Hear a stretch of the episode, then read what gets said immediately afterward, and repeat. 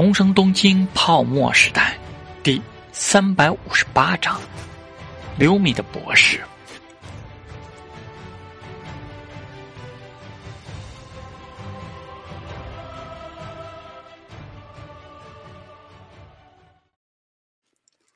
陶志明知道埃克托是拿加长豪华轿车来秀秀他的实力和排场。不管如何，虽然陶志明此行是买家。然而，在这个米国富二代甚至富三代眼中，陶之命毕竟只是新贵而已。车厢的内部是定制改装过的，陶之命和艾克多坐在后排宽阔的座椅上，火纳江水和复方敏夫背靠着前面的驾驶室，而前方前原九美奈旁边的则是一个会说霓虹语的女翻译，金发蓬松，五官精致。见陶之命留意了他一下。艾克特就对他眨眨眼，说：“陶先生，听陶说，你这次过来还要向湾流买架私人飞机吗？”两人是用英语交流的。陶志明点头道：“没错。”艾克托先生有什么建议吗？我对私人飞机不那么感兴趣，相比起游艇，私人飞机的空间还是太狭小了。我喜欢空间大一点的玩意儿。陶志明笑着看了看这台车，说道。确实，这车的空间有很大。如果不是霓虹的街道相对狭窄，停车也是件很难的事。倒是可以买一台。对了，看到报纸上说昨天地震了，不严重吧？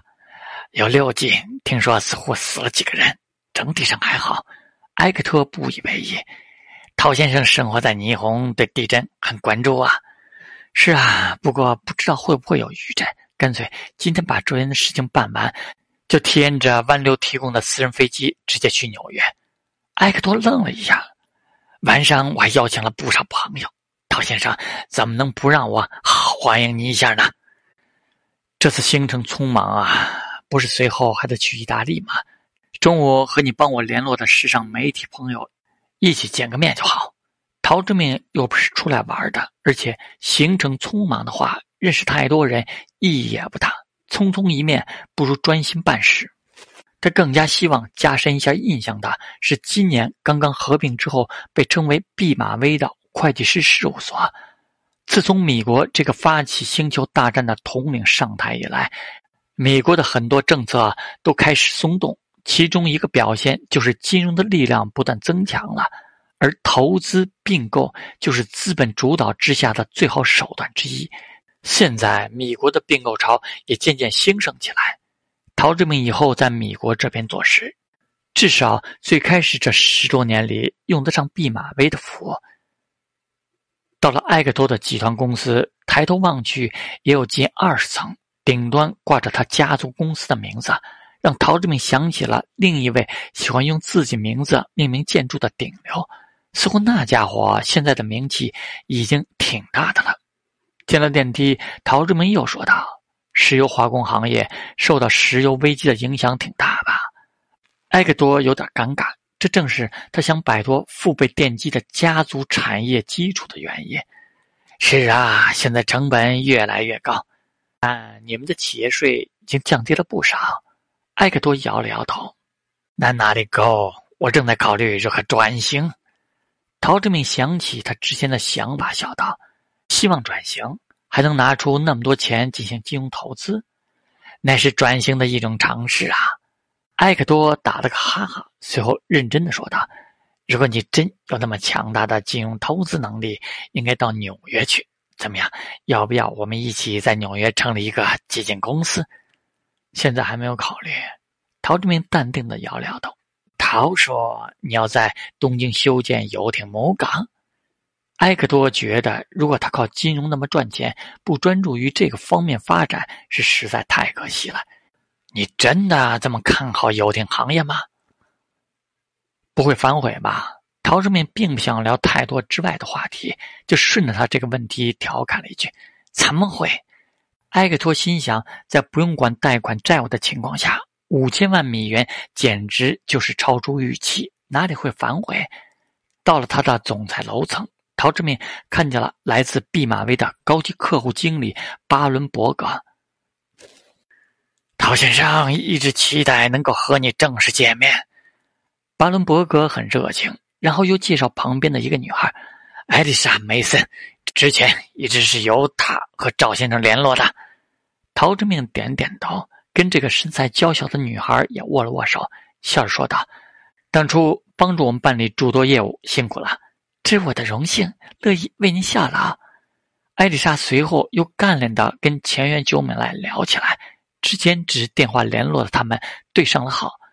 巴伦提起了精神，虽然最初只是对方主动联络过来，请他们帮助注册一家名为 “Blau Peach” 的公司，但那个时候艾丽莎就说对方要求的框架很专业，恐怕是很有实力的公司。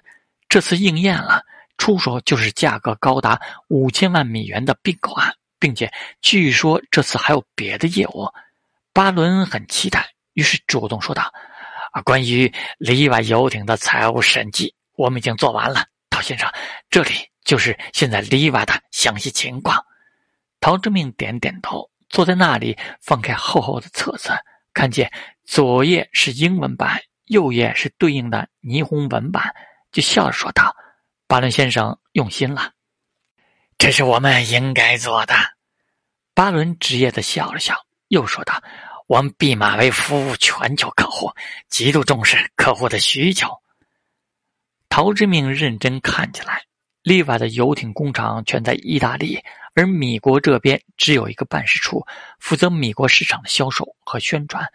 毕马威在资料里也详细附上了现在米国办事处的团队构成、每人的履历和薪资。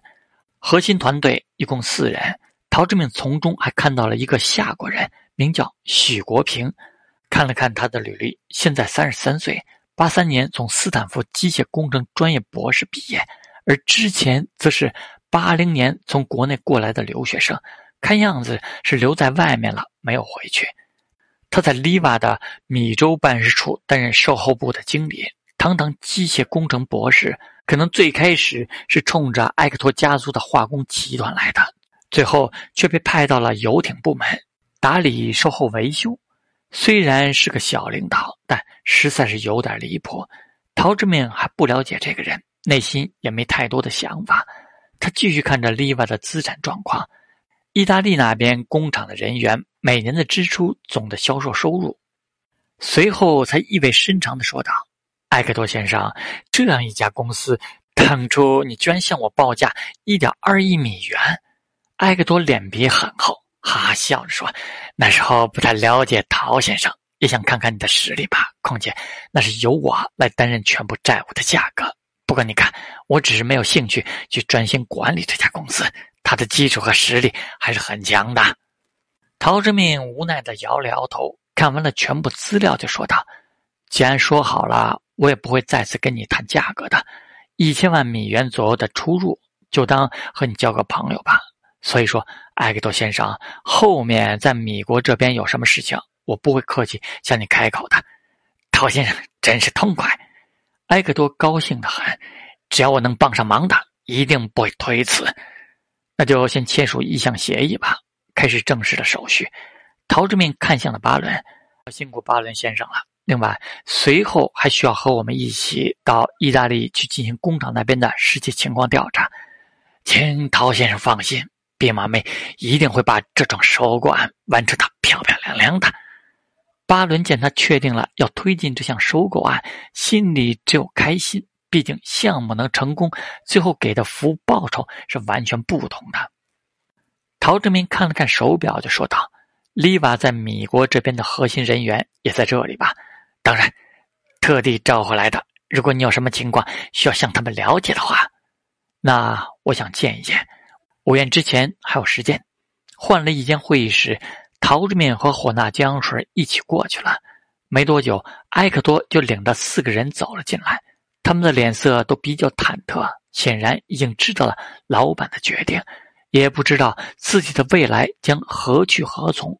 不过，如果换个老板，他们这样位置的人是最有可能被替换的，毕竟别人需要用自己人掌控公司。突然失业的话，账单压力就会陡然加大了。四个人中唯一的东方面孔看到陶之命和火纳江水，愣了一下，随后意识到了什么，表情沉闷。这位就是利瓦的新主人陶董事长。埃克多介绍了一下，又对他们说道：“关于公司的情况，向陶先生如实的说吧。这应该也是一个重要的面试吧，陶先生？差不多吧。”等埃克多离开了会议室，陶之命才一一看了四个人，见他们眼神中不可避免的有些忐忑和紧张，陶志明就笑了笑，说道：“别担心，工作还会继续。”四个人松了一口气。担任米州办事处总监的是一个四十多岁的白人丹尼尔·莱利。他开口说道：“董事长，请问您需要了解哪些内容？我可以回答。先从个人情况开始吧。了解你们四个人的能力更重要。”陶之命已经开始在米国这边埋一些线索，后面其实是需要人的。这四个人虽然没能帮着埃克多把米国的市场完全打开，但能在现在担任领导的职位，个人能力至少是有的。他宛如认识一下四人一般，闲谈着他们的年龄、出身、经历、兴趣爱好，让气氛先变得轻松了一些。丹尼尔·莱利一直做的就是销售，他从米国的从业经历挺丰富，在进入埃克多的集团前还卖过保险。在担任利瓦米州办事处之前，又是化工产品对公销售的一名骨干。另外，负责品牌营销的，则是一个从广告公司跳槽过来的人，据说是非常喜欢冲浪、潜水这些与水有关的运动，才被埃克多挖过来。轮到许国平，只听到他介绍道：“我负责的是米州这边的售后技术。”主要负责解决客户遇到的游艇技术问题，另外也负责根据客户的需要，向意大利那边的研发和制造部门提供建议，参与一些研究工作。陶志明微笑的问道：“你是下国留学生，现在拿到绿卡了吗？”“现在是工作签证。”许国平这么说之后，又认真的补充道：“董事长，我认为现在不应该在面对中产阶级的小游艇上倾注过多的精力。”现在应该在豪华游艇的设计、性能和新技术上赶紧追上步伐，高端游艇才是利润的来源。陶之命不置可否，很有深意的看了看他。他只拿到了工作签证，还没有拿到绿卡。而像他这样的留学生，想要在美国申请绿卡，是需要公司帮忙申请的。如果他被裁了，很多事情又要从头开始。因此，他在这里表现着自己的见解。而如果要往豪华游艇方面突破，自然少不了技术方面的投入。这样的话，他这样一个斯坦福机械工程专业的博士，重要性就大大提高了。陶志明却问道：“结婚了吗？”许国平停顿了一下，才说道：“有个女朋友，是哪里的人？新泽西的。”陶志明继续随口问着，了解了一下他的现状。找了个本地的妹子，无业，比他小了十岁，已经三十三岁的许国平，现在一年赚不到六万米元。其实按照米国的标准，算是妥妥的迈入了中产的门槛了。以他的这个收入，养一个小姑娘是没有什么压力的。陶志明并没有表现的对他过于重视，随后就问了问最后一个做销售经理的妹子，这女人姿色不错，也显得很热情奔放。没聊几句，就说大家一起邀请新老板晚上吃个饭。今天有别的安排，陶志明淡定的拒绝了，然后就说道：“对利瓦的收购还需要一段时间，在那之前，大家安心的继续现在的工作吧。在新的总裁到任之前，你们要先向杨水汇报，跟陶亚人说好的，利瓦收购后由他负责来管理。陶志明只是先看一看利瓦现在团队里有没有可用的人。”随后发现可用的人竟是他自己，因为霍纳江水英语烂的一批，和这几个人约定怎么交流沟通都需要陶之命来翻译。